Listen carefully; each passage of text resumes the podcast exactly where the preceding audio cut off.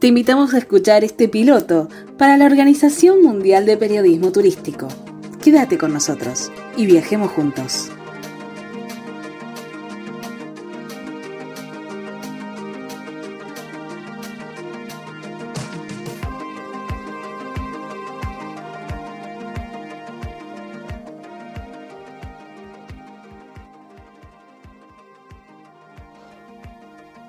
Miles de rincones dueños de grandes obras y paisajes arquitectónicos, perdidos en pueblos que muchas veces el turista no recorre. Este pequeño viaje que te invito a realizar junto conmigo incluye localidades con construcciones que expresan el estilo ártico, futurista y monumental de este creador. Grandilocuentes edificios que conservan rasgos de indudable valor patrimonial y cultural y que lograron trascender el tiempo una interesante propuesta para recorrer las rutas de la provincia de Buenos Aires. Siguiendo los pasos de este arquitecto e ingeniero ítalo-argentino, Francisco Salomone. El sudoeste de la provincia de Buenos Aires nos regala no solo campos, sierras, bosques y paisajes únicos, sino también rincones turísticos para descubrir y redescubrir cada día Viajemos juntos y recorramos distintos puntos turísticos donde Francisco Salomone dejó su huella. Sus obras hoy forman parte de grandes películas como Historias mínimas de Carlos Sorín o revisten videoclips como el corte 11 y 20 de bicicletas. También forman parte del patrimonio cultural de la provincia de Buenos Aires. Y a partir del 2010 fue incluida en el Plan Federal Estratégico de Turismo Sustentable, de los cuales Francisco Salomone supo hacer que trasciendan la historia.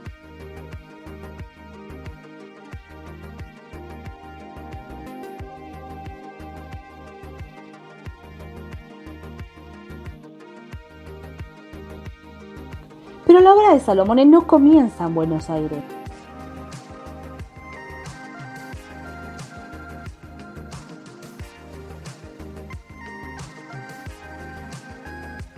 De origen siciliano, Salomone llegó a Buenos Aires siendo niño.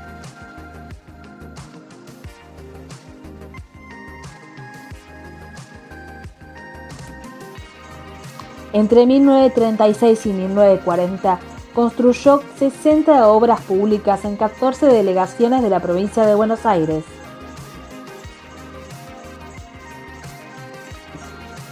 Sino que empieza 10 años antes, en 1920, en la provincia de Córdoba, donde también dejó sentadas sus obras en mataderos, cementerios y algunas plazas, como la Plaza Centenario en Villa María, donde dejó sus primeros pasos arquitectónicos. Tras un escándalo de corrupción, Salomone vino hacia la provincia de Buenos Aires. Por aquellos años, la provincia de Buenos Aires estaba gobernada por el conservador Manuel Fresco, parte del Partido Demócrata Nacional, este fue el quien encomendó a Salomón la tarea de edificar los distintos edificios públicos de la Pampa Húmeda, dándole libertad a sus obras y proyectos. La idea era fomentar el crecimiento de estos pequeños pueblos y ciudades del interior. El objetivo de la obra de Salomone era claro, lograr un Estado fuerte y presente. La obra de Salomone nada tenía que ver con el contexto en que erigió sus edificios provocando un impacto urbanístico provincial. Su trabajo se caracterizó por tres tipos de construcciones principales. Municipalidades, portales de cementerios y mataderos. También realizó pórticos, mobiliarios urbanos y del interior de los palacios municipales. Entre los municipios más sobresalientes podemos destacar el de Carué, Guaminí, Pellegrini, Rauch, Torkins, entre muchos otros. El Palacio Municipal de Carué fue su obra más importante. Fue declarado Monumento Arquitectónico Municipal. En él logró combinar tres estilos arquitectónicos muy diferentes. El Art Deco, el futurismo italiano, y el funcionalismo inspirado en las escuelas de Bauhaus. También se caracterizan los cementerios como obras monumentales y enormes. Un claro ejemplo es el cementerio de Azul, el cual impacta con la figura en su entrada del arcángel San Gabriel, representado como un ángel de la muerte custodiando la entrada y la gigantesca sigla RIP. Su pórtico se caracterizan por simbolizar el cuerpo humano reintegrándose a la tierra, el paso entre la vida y la muerte. Otro cementerio impactante es el de Saldungaray, en Torkins. El pórtico de dicho cementerio representa una ruleta, la ruleta de la vida, que marca la suerte de los ciudadanos.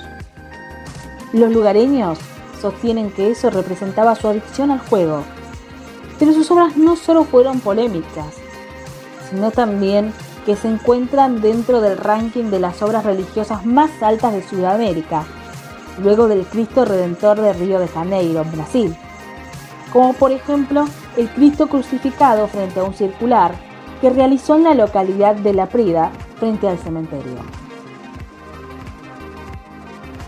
Otra de sus obras características fueron los mataderos, los cuales destaca su pórtico con una hoja de cuchilla enorme, como por ejemplo el de Carué. Si bien hoy se encuentra en ruinas, se puede apreciar la estética art déco que dejó Salomón en sus obras.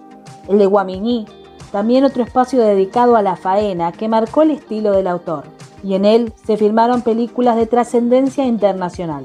Pero si estás en la ciudad de Buenos Aires, tampoco tenés que viajar muy lejos. En Capital Federal, sobre la avenida Alvear y Ayacucho, se encuentra una de las obras características de este arquitecto.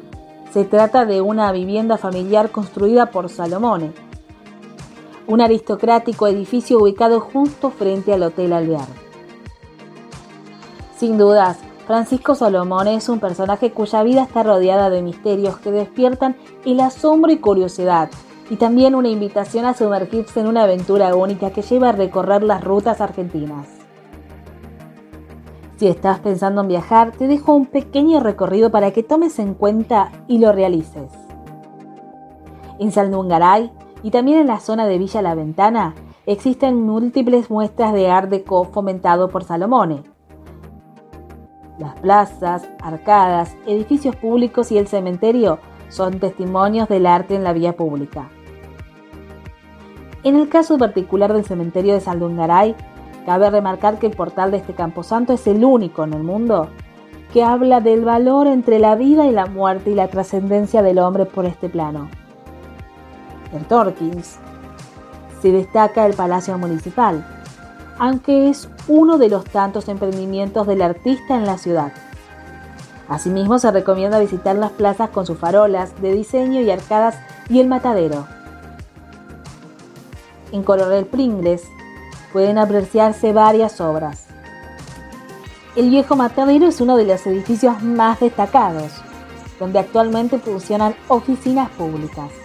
Se trata de un monumento histórico municipal y considerado uno de los mayores exponentes de Art Deco del mundo. Sin dudas, un lugar para ir a conocer. En cada pueblo donde hay una obra del arquitecto Salomone, se puede visitar los centros de interpretación de su trabajo. Así, se exhibe en forma permanente una muestra sobre su vida y obra, con textos, fotografías, paneles y folletería. Las demenciales obras de hormigón de Salomone se alzaron en localidades ínfimas y perdidas en el interior de la provincia de Buenos Aires. Saldungaray, Juan, La Prida, Lobería, Carué y Carlos Pellegrini son algunos de los lugares donde encontramos las míticas obras de este gran arquitecto. Sin dudas, Francisco Salomón es un personaje cuya vida está rodeada de misterios, que despiertan el asombro y curiosidad y las ganas de viajar. Una invitación para sumergirse en una aventura única que lleva a recorrer rutas argentinas y descubrir símbolos arquitectónicos únicos. Una persona rodeada de escándalos y misterios.